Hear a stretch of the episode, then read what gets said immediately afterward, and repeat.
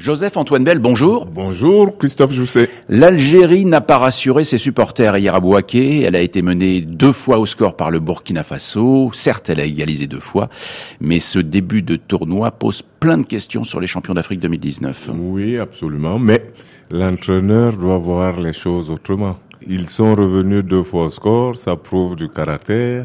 Ce qu'on leur reprochait surtout, c'est de vite baisser les bras et de pas être combatifs. Alors que là, ils ont fait pas de mauvais matchs, ils n'ont pas toujours été heureux, mais au moins ils ont pu revenir, ils ont montré qu'ils pouvaient se battre jusqu'au bout.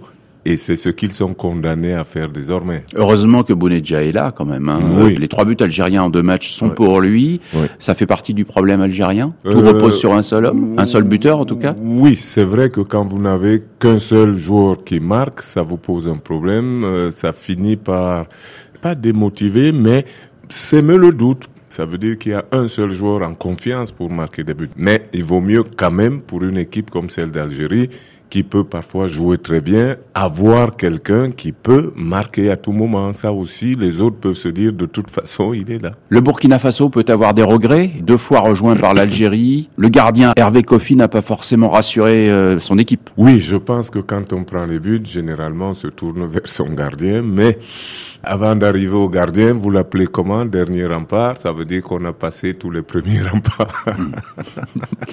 Quatre buts pour Algérie-Burkina Faso, cinq pour le match Mauritanie-Angola. Ça soigne la moyenne de buts de la Cannes, mais la Mauritanie, qui a pu croire à une toute première victoire euh, à la Cannes, est sortie battue et maintenant au bord de l'élimination. Il a manqué quoi au Mourabitoun si vous prenez cinq buts, vous êtes obligé de vous tourner vers votre système défensif en disant il y a quelque chose qui va pas. Une équipe qui marque quatre buts en deux matchs et qui n'en gagne aucun, euh, regarde euh, la manière dont elle défend. Et l'Angola est en tête de son groupe. Dans le groupe E, c'est le Mali qui occupe provisoirement la première place après un nul un partout avec la Tunisie.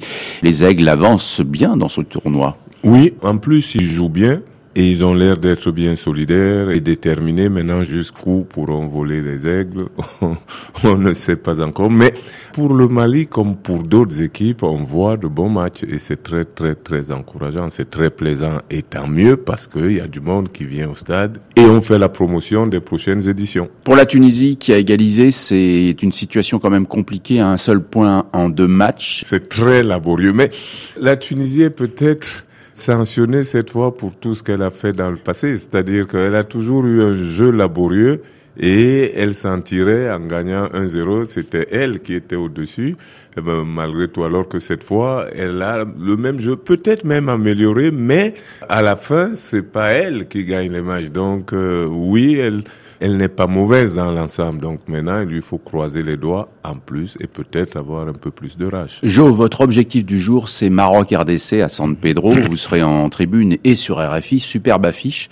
La RDC peut-elle rivaliser aujourd'hui avec les demi-finalistes de la Coupe du Monde qui ont fait très belle impression lors de leur premier match Ils doivent rivaliser. D'abord, ils sont dans la même compétition.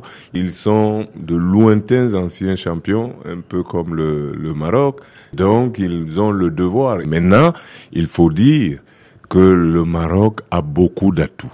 Le Maroc est en continuité et euh, c'est pas que les autres soient mauvais, mais le Maroc peut en plus dans cette continuité compter sur un entraîneur qui est d'une grande intelligence euh.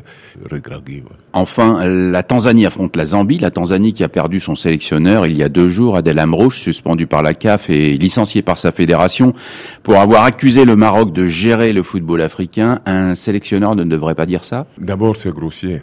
On peut le ressentir, on peut avoir envie, mais justement, le sport, c'est savoir se contrôler. Je, je crois qu'on ne peut pas avancer de telles choses parce qu'en plus, elles sont sans preuve. Donc, du coup, vous tombez vous-même sur le coup de la diffamation et de la fabulation. Donc, c'est pas, c'est pas bon. Ça veut pas dire que vous pourriez pas critiquer, mais là, euh, c'est pas de la critique, ça. C'était une accusation grave et une accusation gratuite, sans preuve. Merci Joseph-Antoine Bell et à tout à l'heure en direct pour Maroc RDC. À tout à l'heure.